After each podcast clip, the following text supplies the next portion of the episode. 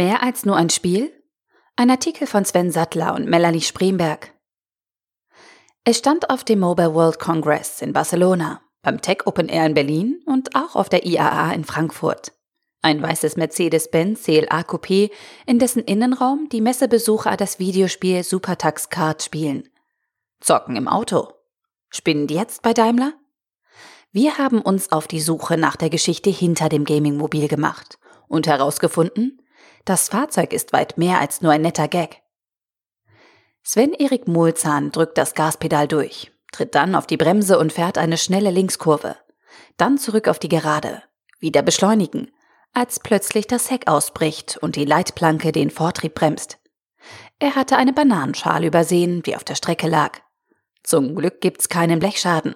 Denn obwohl Sven-Erik Molzheim kräftig am Lenkrad gekurbelt und noch stärker in die Pedale getreten hat, bewegt sich der CLA, in dem er sitzt, keinen Zentimeter. Das Coupé ist ein Serienfahrzeug und verfügt selbstverständlich über eine Straßenzulassung. Aber es ist, wenn man so möchte, auch eine Spielekonsole auf vier Rädern. Dafür verantwortlich sind Sven-Erik Molzahn und sein Kollege Fabian Gajek. Die beiden haben das Videospiel Supertax Kart, eine Open-Source-Variante eines Nintendo-Klassikers, ins Auto gebracht. Das Spiel läuft auf dem Bildschirm in der Mittelkonsole. Der Nutzer steuert das virtuelle Kart so, wie er das echte Auto steuern würde. Es wird aber noch besser.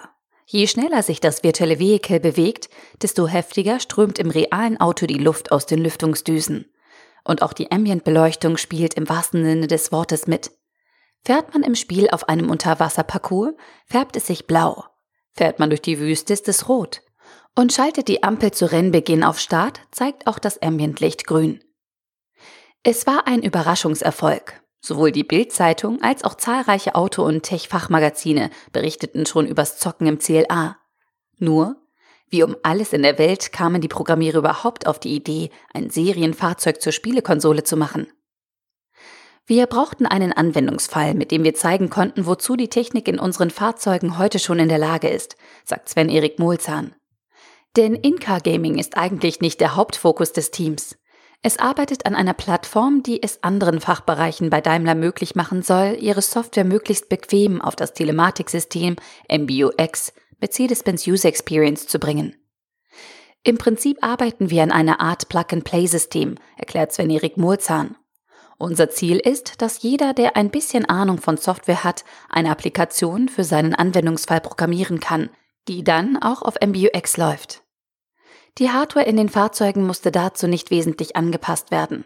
Das bedeutet, das Spiel könnte genauso in jedem Serienfahrzeug laufen. Ich denke, es ist realistisch, dass wir in ein paar Jahren MBUX mit dem Hinzufügen von einzelnen Apps individualisieren können und man muss nicht lange überlegen, um auf gute Ideen zu kommen, welche Apps im Auto nützlich sein könnten. Inka-Office-Anwendungen, um dem Fahrzeug während der Fahrt meine To-Do-Liste oder meine Einkaufsliste zu diktieren. Oder Bezahl-Apps, die nach dem Tanken das Schlangestehen an der Kasse überflüssig machen. Oder das bisweilen komplizierte Bezahlen an der Stromtankstelle vereinfachen. Die springende Idee war, ein Videospiel als möglichen Anwendungsfall zu präsentieren. Aus der Idee wurde ein Showcase. Alles in allem in nur vier Wochen. Also liehen sich die Programmierer einen CLA aus dem Mercedes-Benz-Werk in Keskemet. Wir haben den Kollegen in Ungarn gesagt, wir bauen den Showcase für den Mobile World Congress, kurz im WC in Barcelona auf. Und zwei oder drei Wochen später habt ihr das Auto wieder, erinnert sich Sven-Erik Mulzahn. Dann wollten wir den CLA zurückgeben. Das war zumindest der Plan, sagt er und grinst. Denn das ist jetzt ein paar Monate her. Aber der CLA ist nicht mehr nach Keskemet zurückgekehrt. Durch die Wellen, die der spielerische Auftritt schlug, war dem Team klar, der CLA als Videospielkonsole ist als Anwendungsfall einfach zu spektakulär. Darum tut er weiter. Seine jüngsten Auftritte absolvierte er beim Tech Open Air in Berlin, auf der Gamescom in Köln und auf der internationalen Automobilausstellung IAA in Frankfurt. Das Team hatte nicht damit gerechnet, dass Inca Gaming so gut ankommt. Uns war klar, dass es einige Leute ganz cool finden würden, sagt Mulzahn. Aber wir hätten nicht gedacht, dass es innerhalb von Daimler oder sogar in den Medien dermaßen die Runde macht. Werden wir in der Zukunft aber wirklich während der Autofahrt daddeln? Und wie soll das denn funktionieren, wenn ich mich während der Fahrt doch aufs Verkehrsgeschehen konzentrieren muss? Alexander Satanowski kennt die irritierten Blicke nur zu gut, wenn er erzählt, dass er sich aktuell hauptberuflich mit Inka Gaming beschäftigt. Als Leiter des Teams Next Scouting ist es die Aufgabe des Ingenieurs, mit wachen Augen aufkommende technologische und regionale Trends frühzeitig zu entdecken. Früher identifizierte er neue Technologien rund um das autonome Fahren. Heute sucht er nach Möglichkeiten, den Zeitvertreib für die Mitfahrer durch interaktives Entertainment aufregend zu gestalten. Zum Beispiel in einer Zukunft, in der vollautomatisiertes Fahren eine Wirklichkeit ist. So kam er zum Inka Gaming. Alexander Satanowski und sein Team befassen sich seit Sommer 2017 mit der Frage, ob das ein mögliches Geschäftsfeld für uns ist. Bei diesem Jobprofil ist er es einigermaßen gewöhnt, dass er mit Ideen um die Ecke kommt, die für seine Gesprächspartner auf den ersten Blick befremdlich wirken. Klar, es gibt genug Leute, die sagen, seid ihr eigentlich durchgeknallt? sagt er und lacht. Aber ich beschäftige mich ganz gerne mit Technologien, die für Diskussionen sorgen. Nennen wir das Kind also beim Namen. Hat das Zocken im Auto das Potenzial, in ein paar Jahren ein echtes Geschäftsmodell für Mercedes-Benz zu werden? Alexander Satanowski meint, ja und hat gute Argumente im Gepäck. Der Gaming-Markt ist heute schon größer als die Musikindustrie und größer als der TV-Markt, sagt er. Und beim Technologiescouting ist ein Frühwarnsignal für Trends immer, wie sich Investoren verhalten. Und da stoßen Gaming und E-Sports gerade auf großes Interesse.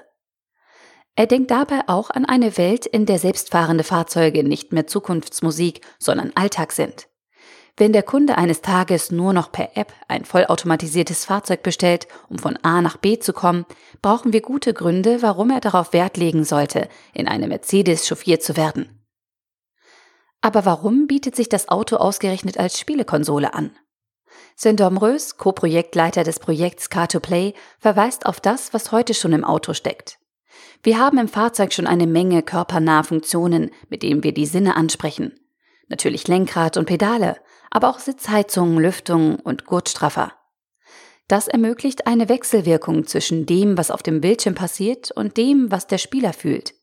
Je nach Spielumgebung könnte zum Beispiel warme oder kalte Luft aus den Lüftungsdüsen strömen. Eine Explosion auf dem Bildschirm könnte verstärkt werden, indem gleichzeitig die Sitzheizung anspringt.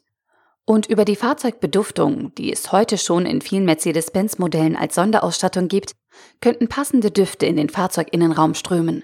Bewegt sich der Spieler auf einer Wiese, riecht er frisches Gras. Auf der Rennstrecke begleiten ihn hingegen der Geruch von verbranntem Gummi. Unser Ziel ist es, erklärt Sven Domrös, dass das Inka-Gaming-Erlebnis im Auto viel intensiver ist als das, was beim Spielen am Handy oder am Schreibtisch jemals möglich wäre. Wir sprechen darum auch vom immersiven Gaming, dem vollständigen Eintauchen in die virtuelle Umgebung. Aber ist der Siegeszug des autonomen Fahrens eine Vorbedingung, damit Inka Gaming zur Realität werden kann? Nun, nicht unbedingt. Mein Sohn fährt heute schon autonom und er gibt seinem Chauffeur, also mir, nie Trinkgeld. Manchmal verabschiedet er sich nicht einmal, sagt Alexander Satanowski und lacht. Sven Dobrös ergänzt, oder denken Sie mal an einen Reisebus. Da fahren die Passagiere schon immer autonom. Und im Bus könnten wir mit Gaming-Anwendungen mehr als 50 Leute auf einmal adressieren. Jenseits von solchen Überlegungen könnte Inka Gaming natürlich auch ein interessanter Zeitvertreib sein, während der Fahrer mit seinem batterieelektrischen Fahrzeug an der Ladesäule steht. Ob, wann und wie genau sich ihre Idee vom immersiven Gaming im Fahrzeug durchsetzen wird, können Alexander Satanowski und Sven Domrös heute natürlich noch nicht vorhersagen. Aber eines steht für die beiden fest, dass jeder Mensch einen gewissen Spieltrieb in sich trägt. Machen Sie mir das mal nach, fordert uns Alexander Satanowski auf. Dann klopft er mit der rechten Hand im Rhythmus auf den Tisch. Bei jedem dritten Schlag nimmt er auch die linke Hand mit dazu. Wir sind irritiert, aber wir klopfen mit. Kommt Ihnen das bekannt vor? Wir nicken. Haben Sie das schon mal im Auto gemacht? Zum Beispiel im Stau? Wir nicken wieder. Dann, sagt Alexander Satanowski mit verschmitztem Lächeln, haben Sie auch schon einmal im Auto gespielt. Und jetzt stellen Sie sich vor, Sie stehen im Stau und klopfen aus Langeweile auf das Lenkrad. Mit Ihrem Klopfen spielen Sie ein virtuelles Schlagzeug. Ihr Beifahrer spielt mit seinem Klopfen ein anderes Instrument. All das wird vom Bordrechner zu einer Band oder einem großen Orchester zusammengefasst. Und die so entstehende Musikkomposition kommt aus den Lautsprechern.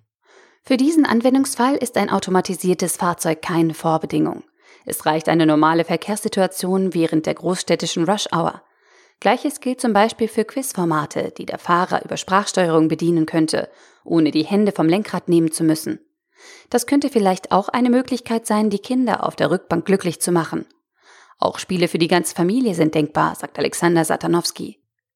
Welche Möglichkeiten sich noch ergeben werden, wenn die Welt der Videospiele Einzug ins Fahrzeug hält? Welche Grenzen es für den Fahrer gibt, solange Autos noch nicht autonom auf der Straße unterwegs sind, ist Rose sturmbewusst. Die Technik bekommen wir immer irgendwie ins Auto. Das ist kein Problem. Aber natürlich steht die Sicherheit an erster Stelle. Selbst bei hochautomatisierten Fahrzeugen muss sichergestellt sein, dass der Fahrer in brenzlichen Situationen sofort eingreifen kann. Und da stellt sich natürlich die Frage, wie schnell kann ein Mensch in so einem Fall von der Spielwelt auf die reale Welt umschalten? Das ist nicht zuletzt auch eine rechtliche Frage. Und eine Beantwortung ist sicher auch abhängig davon, wie schnell die Technologie voranschreitet. Aber weil sich Alexander Satanowski und sein Team ja ganz explizit um Zukunftstrend kümmern, haben sie in ihrem Labor schon einmal einen Blick aufs In-Car-Gaming von übermorgen gewagt. In ihrem Simulator finden sich zahlreiche Bauteile, die man aus Serienfahrzeugen kennt. Ein Fahrersitz, der auf das Spielgeschehen reagiert. Zum Beispiel indem er sich nach vorne, nach hinten und zur Seite bewegt. Ein Sicherheitsgurt mit Gurtstraffer und natürlich großformatige Lüftungsdüsen. Das Videospiel läuft auf einem 49 Zoll großen Curved Monitor, der sich dort befindet, wo bei einem handelsüblichen Fahrzeug die Windschutzscheibe wäre. War die virtuelle Kartfahrt im CLA noch ein vergleichsweise gemütliches Freizeitvergnügen, ist eine Runde über den virtuellen Nürburgring im immersiven Simulator hartes Rennfahrergeschäft. Vor allem, weil jeder Fehler bestraft wird. Touchiert der Fahrer die Mauer, ruckelt der Sitz kräftig und der Gurtstraffer zieht an. Und vergisst man gleichzeitig einen Gang hochzuschalten, überhitzt der Motor was die Lüftungsdüsen gnadenlos an die Person im Fahrzeug weitergeben. Nach einer Runde ist man ganz real durchgeschüttelt und ganz real verschwitzt. Sage also nochmal einer, dass das alles nur ein Spiel gewesen sein soll. Dieser Beitrag wurde von Sven Sattler und Melanie Spremberg geschrieben. Beide arbeiten in der Unternehmenskommunikation. Sven stellte beim Ortstermin im Rennspielsimulator unter Beweis, warum für ihn eine Karriere als Profigamer nie eine Option war. Ihm fehlt einfach die Feinmotorik. Melanie hingegen kam gar nicht in den Genuss, den Simulator selbst auszuprobieren. Sie kam mit ihren Füßen nicht an die Pedale. Stattdessen durfte sie daher die verschiedenen Duftstoffe erraten, die der Simulator während des Spiels freigibt. Der Geruch von verbranntem Gummi stieß dabei nicht auf große Begeisterung. Ähnlich wie Svens Fahrkünste. Der Artikel wurde gesprochen von Priya, Vorleserin bei Narando.